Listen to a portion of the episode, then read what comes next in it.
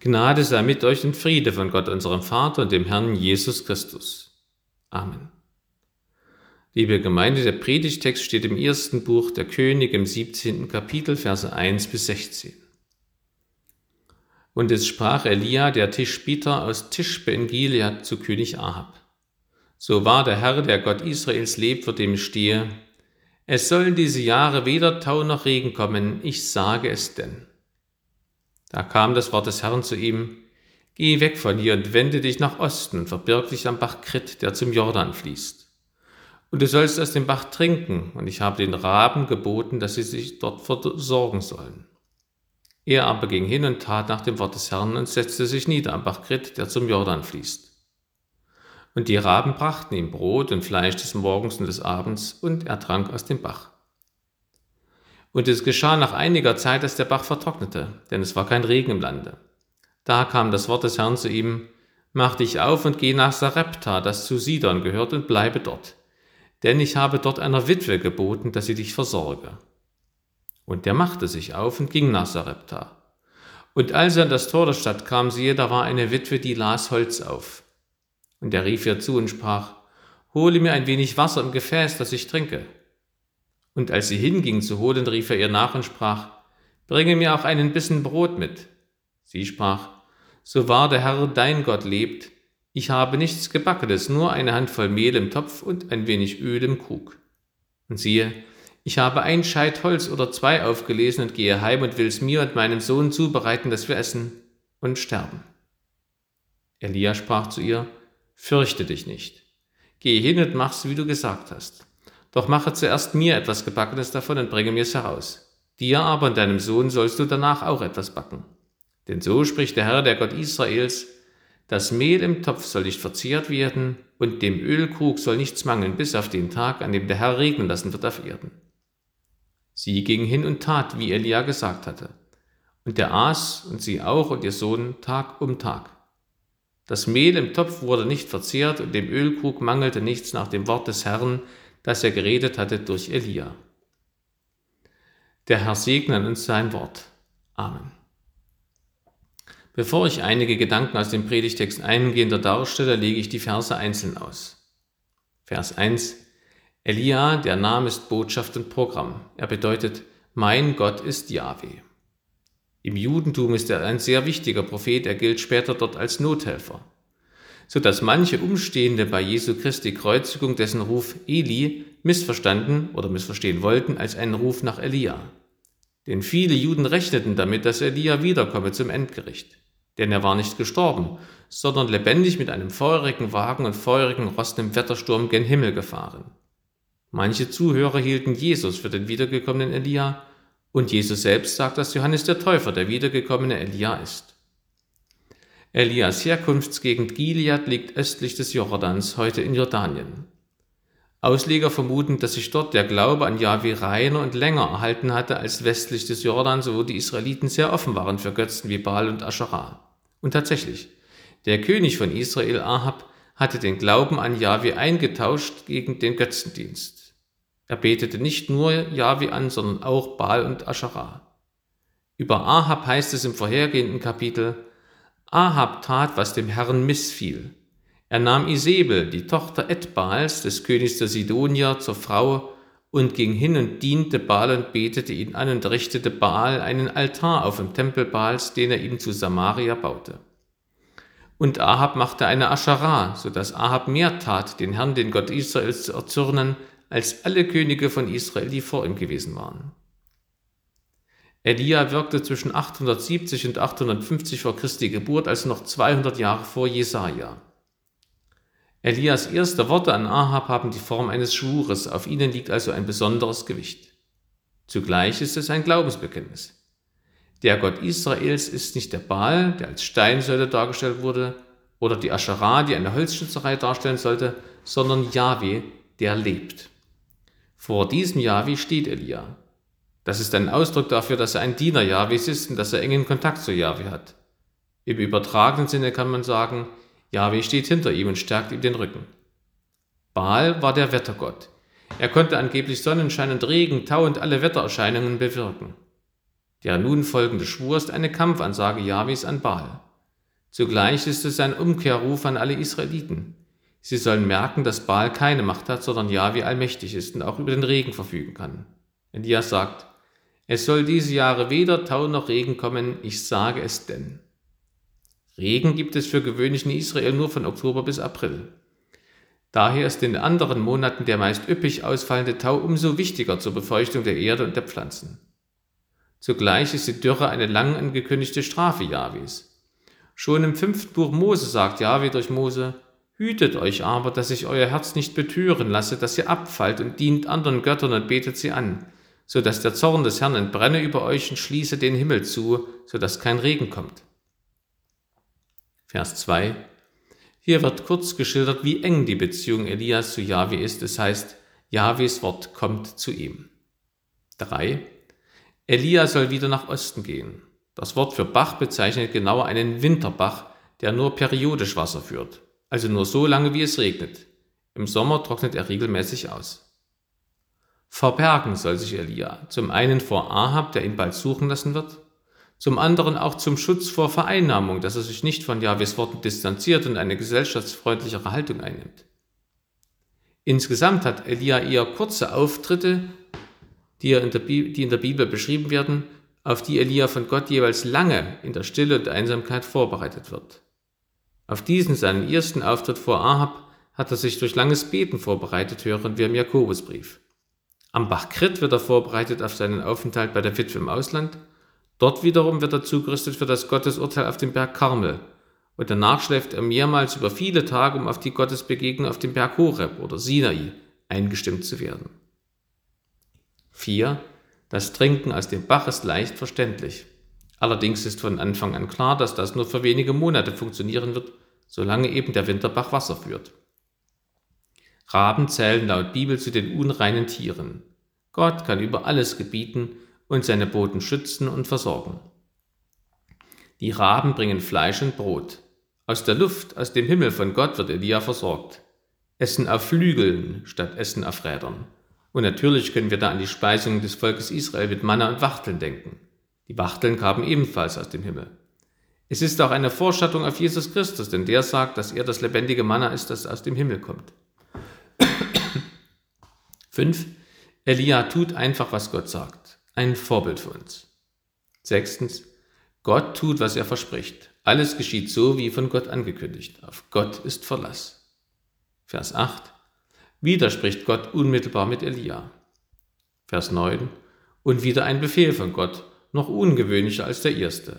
Denn Sarepta liegt im Ausland, 13 Kilometer südlich der Stadt Sidon im heutigen Libanon. Dort wurde Baal angebetet. Die zweite Zumutung, ausgerechnet eine Witwe soll ihn versorgen. Witwen waren meist arm und lebten am Existenzminimum. Wie soll die jemanden anderen versorgen können? 10 und 11. Trotz dieser Umstände gehorcht Elia treu und geht. Fünf Tage Fußmarsch in der Dürre liegen hinter ihm. Witwen waren an ihrer speziellen Kleidung zu erkennen. Die Bitte um Wasser und selbst um ein wenig Essen waren damals keine Unverschämtheit. 12. Die Witwe hat Elia offensichtlich auch an seiner Kleidung erkannt, als Israeliten und zusätzlich als Propheten. Sie kennt interessanterweise den Namen Jahwe und nennt ihn Elias Gott. Und nun erzählt sie in wenigen Worten ihr ganzes Elend. Sie bereitet die Henkersmahlzeit für sich und ihren Sohn vor. 13. Wie es Gottes Boten oft tun, verkündet nun Elia, fürchte dich nicht. Er knüpft an die Worte der Witwe an und fordert sie im selben Moment auf, Jahwe den Vorrang zu geben, indem sie seinem Propheten zuerst etwas zu essen gibt. Aus dem Zusammenhang ist naheliegend, dass ihr Vorrat jedoch nur für ein Gebäckstück reicht. 14. Da kommt die Erklärung. Das Mehl im Topf soll nicht verzehrt werden und dem Ölkrug soll nichts mangeln bis auf den Tag, an dem der Herr regnen lassen wird auf Erden. Yahweh hat auch im Ausland Macht. Baal kann offensichtlich in dem Land, in dem er der Hauptgott ist, genauso wenig ausrichten wie in Israel. Die Sünden der Juden haben auch schädliche Auswirkungen auf deren Nachbarn. 15 und 16 Die Witwe wird uns auch zum Glaubensvorbild. Sie tut, was Elia sagte. Elia tat, was Jahwe sagte. Und deshalb erleben sie alle, dass das eintrifft, was Elia prophezeite. Ihr tägliches Brot gab ihnen der Vater im Himmel auf wundersame Weise. Liebe Gemeinde, Wenn ich vor 1989 nach Berlin gefahren bin, hatte ich stets ein mulmiges Gefühl, wenn ich die Mauer sah. Man konnte ja auf der anderen Seite die Freiheit sehen. Autos fuhren, Hunde wurden an der Leine geführt, Spaziergänger, Liebespärchen und die Vögel flogen einfach so über die Selbstständanlagen von Ost nach West und zurück. Umso deutlicher wurde mir nicht nur, wie es da drüben in der Freiheit ist, sondern auch, da kommst du nicht hin, an der Mauer ist Schluss, du bist eingesperrt. Das wirkt auf mich deprimierend. Vielleicht erinnert ihr euch auch noch an ein Buch eines DDR-Autors, wo er einen Psalmvers aufgriff, der 1989, als das Buch herauskam, wie Sprengstoff wirkte. König David betet im Psalm 18, Ja, du machst hell meine Leuchte, der Herr, mein Gott, macht meine Finsternis Licht. Denn mit dir kann ich Kriegsvolk zerschlagen und mit meinem Gott über Mauern springen. Die DDR-Grenze zeigt einem wie jede Grenze die persönliche Schwäche und Unfähigkeit auf. Aber erst an der Grenze sieht man auch, was dahinter liegt, was es noch gibt. Solche Grenzerfahrungen gibt es im Leben eines jeden Menschen. In einem Lied heißt es, dass über den Wolken die Freiheit wohl grenzenlos sein müsste und meint damit die kurze Zeit im Flugzeug. Im heutigen Predigtext lernen wir an Elia, dass Jahwe uns wie ein Flugzeug über unsere Grenzen hinwegträgt, ja, dass unser Leben ein Flug ist mit der Fluggesellschaft Jesus Christus und der Heilige Geist ist der Kapitän. Ganz komprimiert wird im heutigen Predigtext der Glaubensweg des Propheten Elia geschildert. Immer wieder wird er von Gott bis in seine Grenzen geführt und darüber hinaus. Von daher möchte ich wesentliche Aussagen des Bibelabschnittes so bündeln. Der allmächtige Jahwe führt an die Grenzen und darüber hinaus. Das geschieht erstens bei Elia, zweitens bei Jesus Christus und drittens bei den Christen. Zuerst also, der allmächtige Jahwe führt Elia an dessen Grenzen und darüber hinaus. Die erste Grenze ist die Macht und die Angst davor wegen der eigenen Ohnmacht. Der Einzelkämpfer, der arme, unbewaffnete und politisch einflusslose Prophet Elia wird von Yahweh zum König Ahab geschickt. Das war fast ein Himmelfahrtskommando, mit Kritik zu einem orientalischen König geschickt zu werden. Ihr wisst ja, was heutzutage ein saudischer Prinz mit dem, einem Journalisten gemacht hat, der über ihn kritisch berichtete. Er hat ihn 2018 umgebracht, zerstückelt und die Körperteile in Säure aufgelöst. Von der Machart waren viele orientalische Könige, auch König Ahab. Und doch schickte Jahwe Elia dorthin. Und der geht und richtet nicht seine, sondern Gottes Botschaft aus. Und was passiert? Nichts. Der ohnmächtige Prophet wurde bewahrt, weil er dem allmächtigen Jahwe treu diente. Weil er nicht auf seine eigene Kraft vertraute, die praktisch nicht vorhanden war, sondern auf Jahwe. Die zweite Grenze, an die Jahwe den Elia führt, ist die Sorge um sein Leben, ja sein Selbstbewusstsein. Denn die angekündigte Dürre bedroht ja den Elia auch persönlich. Er wird so leiden wie alle anderen auch. Und außerdem droht ihm Verfolgung durch den Staat wegen dieser staatsfeindlichen Botschaft. Elia kann sich weder selbst beschützen noch selbst ernähren. Er ist praktisch lebensuntüchtig. Und was geschieht? Yahweh zeigt ihm ein Versteck, wo er nicht nur sicher ist vor Ahab, sondern auch bestens mit Lebensmitteln versorgt wird. Auf eine abenteuerliche Weise. Dass ausgerechnet Raben, die selber alles fressen, was ihnen vor den Schnabel kommt, Fleisch und Brot abwerfen für Elia, ist einfach grotesk, völlig unerwartbar. Wenn man sich Gott ganz hingibt, gibt Gott einem alles, was man braucht. Wenn man erkennt, dass man lebensuntüchtig ist in Bezug auf Gott, dann erhält man von Gott das Lebensnotwendige und wird von Gott in Dienst gestellt für wichtige Aufgaben. Gerade ein Prediger wie Elia kann nur dann Gottes Diener sein, wenn er nicht seine eigene Botschaft rüberbringt, sondern ganz exakt das, was Gott sagt. Die dritte Grenze ist die Geduld. Elia muss lernen, nichts zu machen und zu warten, bis Gott ihn einsetzt. Dreieinhalb Jahre wird es nicht regnen, aber das weiß Elia ja noch nicht. Er erlebt nur, dass das eintritt, was er von Gott ausrichten sollte. In gewisser Weise ist der Bach Krit wie eine Sanduhr. Was passiert, wenn der Bach wie jedes Jahr vertrocknet? Das wird Elia erst merken, wenn es soweit ist. Erst dann kommt der neue Auftrag von Gott. Die vierte Grenze ist im wörtlichen Sinne die Landesgrenze zwischen Israel und Syrophönizien, die er überschreitet infolge seines nächsten Auftrags. Er soll zu einer Witwe gehen. Zugleich überquert er damit die Grenze zwischen vermeintlichen Machtbereichen der Götter. In Israel war Yahweh der Volksgott, jedenfalls früher. In Sarepta aber Baal. Elia musste in das Land gehen, aus dem die böse Ehefrau von König Ahab stammte. Ihr Vater hieß sogar nach diesem Gott Edbaal.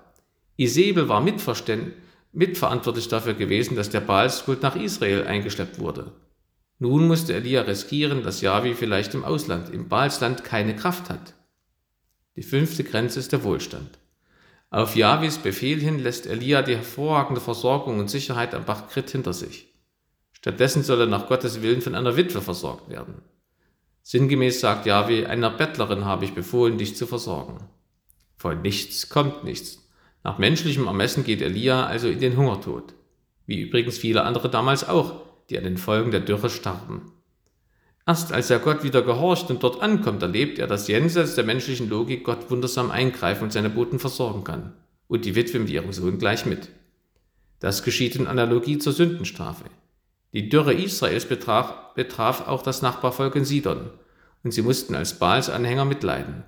Aber die eine Witwe, die mit ihrem Sohn dem Elia diente, wird von Gott mit versorgt. An allen diesen Grenzen konnte Elia nur scheitern. Aber weil der Jahwe gehorchte, wurde er über seine eigenen Grenzen hinausgeführt auf neues Terrain. Gott geht nicht nur mit, Gott trägt ihn auch auf diesem Wege. Das erlebt Elia. Und Gott rüstet ihn aus und bereitet ihn dadurch vor für das große Gottesurteil auf dem Karmel, was nicht mehr zu unserem Predigtext gehört. Genauso wie schließlich die sechste Grenze, die Elia überwindet, die Grenze des Todes. Denn er stirbt nicht, sondern wird lebendig in den Himmel geholt mit feurigen Rossen in einem feurigen Wagen. Nicht Elia überwindet seine Grenzen und entwickelt aus sich heraus neue Kräfte, nein, Jahwe überwindet Elias Grenzen. Das Einzige, was Elia dabei tut, ist, dass er Jahwe das tun lässt. Er hätte ja auch fliehen können vor Jahwes Auftrag wie der Prophet Jona. Der sollte nach Osten auf Predigtreise gehen, da schiffte er sich gen Westen ein. Aber Gott holte ihn schließlich durch einen Wahl wieder zurück. Erst dann lief er in Gottes Richtung und führte das Volk in Nineveh zur Buße. Elia machte viele Grenzerfahrungen, aber nicht alle. Eine konnte er nicht machen. Im Jakobusbrief heißt es, Elia war ein schwacher Mensch wie wir, und er betete ein Gebet, dass es nicht regnen sollte, es regnete nicht auf Erden drei Jahre und sechs Monate. Und er betete abermals, und der Himmel gab den Regen, und die Erde brachte ihre Frucht. Elia war ein schwacher Mensch wie wir. Die Grenze zwischen Gott und Mensch konnte er nicht überwinden. Das tat jemand anderes. Und da bin ich beim zweiten Aspekt der Predigt. Der allmächtige Jahwe führt an die Grenzen und darüber hinaus. Das geschieht bei Jesus Christus. Jahwe sandte seinen Sohn in die Menschheit. Jesus ist die fleischgewordene Brücke zwischen Gott und Mensch, zwischen Schöpfer und Geschöpf. Das gibt es in keiner anderen Religion und noch mehr.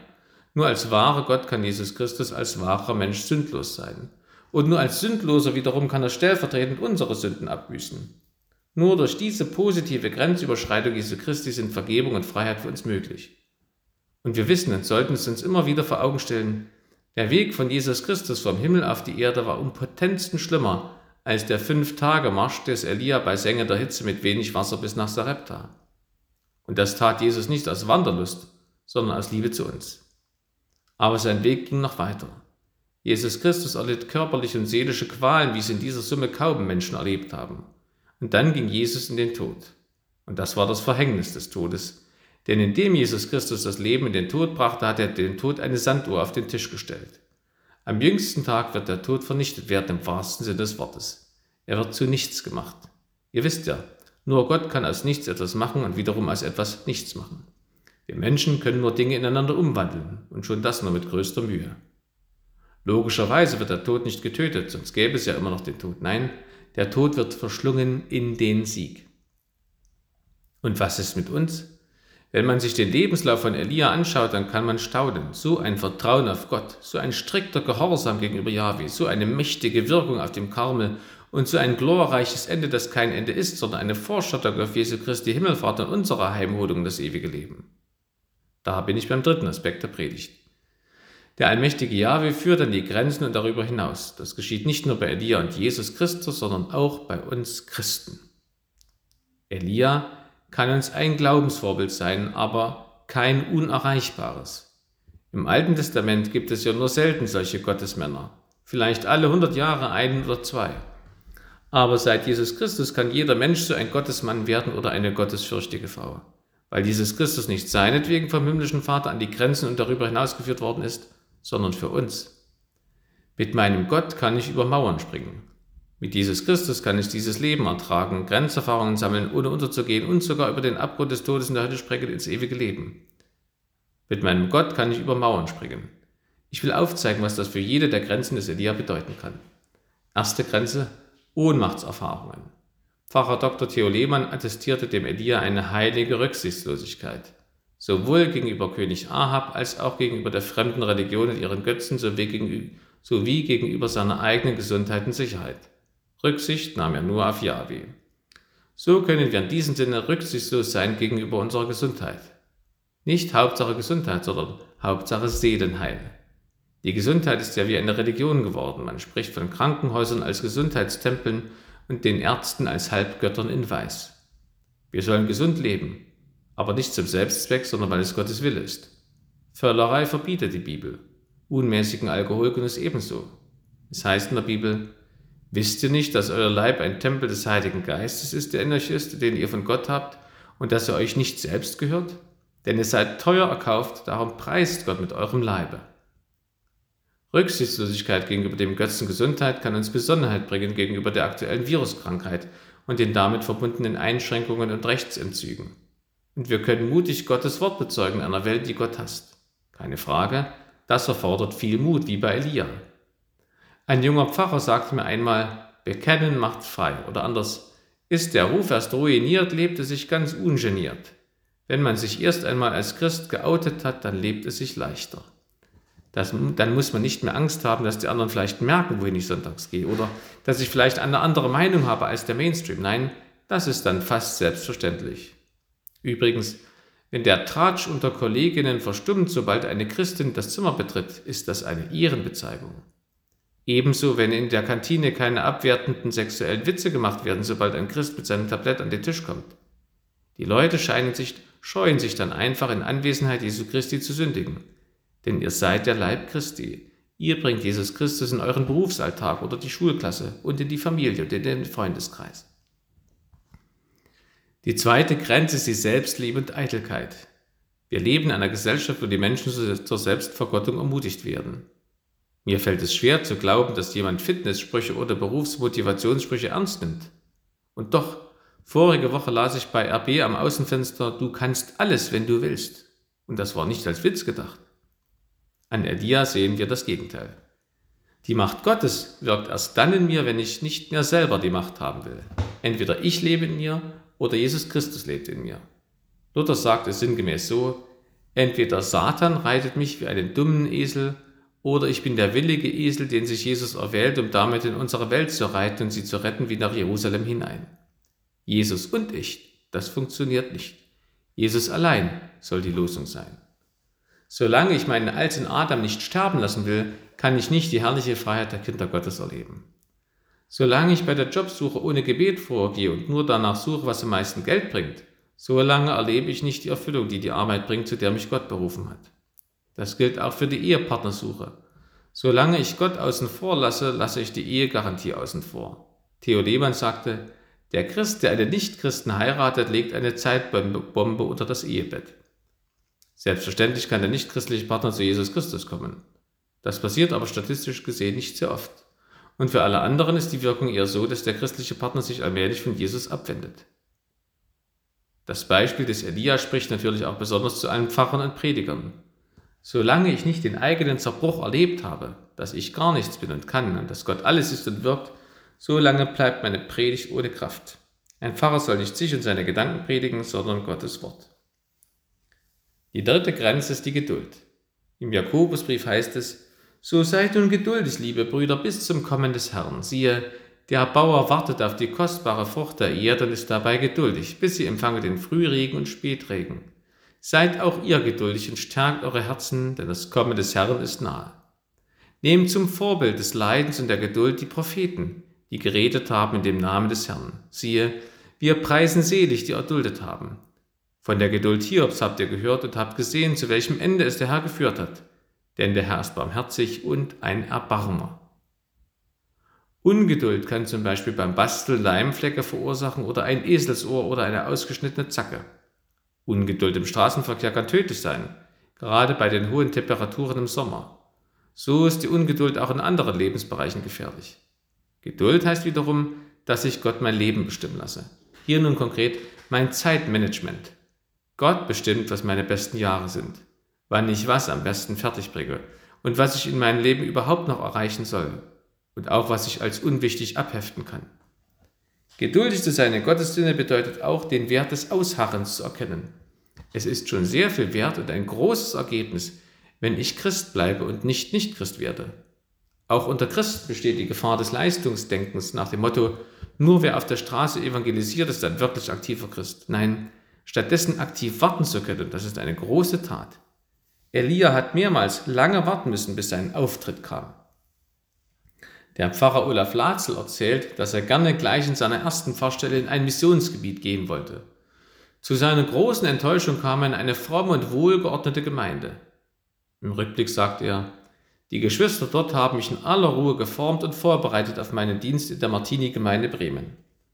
Wenn ihr also gerade den Eindruck haben solltet, dass Gott euch in seinem Karriereplan vergessen hat, dann bereitet ihr euch auf etwas Neues vor. Genießt die Ruhe.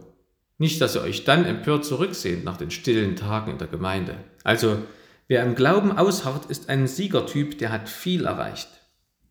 Die vierte Grenze ist der Mut, auch mit Nichtchristen Umgang zu haben und nicht nur in der christlichen Blase zu leben. Diesen Mut muss wohl jeder haben, der in den neuen Bundesländern Christ ist. Wer sich jetzt angesprochen erkennt, kann diesen Mut im Alpha-Kurs einbringen, denn dort treten wir in Kontakt mit Nichtchristen und da ist ein liebevoller Umgang gefragt, der von einem festen Vertrauen auf Jesus Christus getragen wird. Die fünfte Grenze heißt Wohlstand. Bin ich bereit, den Zehnten zu geben? Oder habe ich Angst, dass ich mir dadurch schade? Wer es nicht probiert, und dazu fordert Jahwe uns ausdrücklich auf in der Bibel, kann auch nicht erleben, dass es klappt. Bin ich bereit, wie Elia sowohl den Entzug des Segens mitzuerleiden, weil ich in einem sündigen Volk wohne, wie jetzt die, den Entzug der Grundrechte, und erwarte ich zugleich, dass mich Gott mittendrin doch wundersam an seinem Segen teilhaben lässt. Durch das Geben des Zehnten kann man das probieren. Sechste Grenze, der Tod. Nicht Hauptsache Gesundheit, sondern Hauptsache Seelenheil. Denn dann brauche ich keine Angst vor dem Tod mehr zu haben. In der Urkirche war es selbst für die christenfeindlichen römischen Kaiser ein Wunder, dass die Christen einfach keine Angst vor dem Tod hatten und dass sie zum Beispiel bei Epidemien mutig die Kranken versorgten, Christen wie Nichtchristen, während die heidnischen Römer aus Angst vor Ansteckung flohen. Wir können prüfen, ist mein Verhalten zu den Corona-Maßnahmen beeinflusst von der Angst vor meinem eigenen Tod? Und wenn ja, wie sehr und wo besonders? Weil Jesus Christus uns ewiges Leben verbirgt, können wir über unseren Tod unbefangen reden. Wir können unsere Erbangelegenheiten zum Beispiel frühzeitig besprechen und gemeinsam mit unseren Nachkommen beten um Gottes Willen für die Erbaufteilung.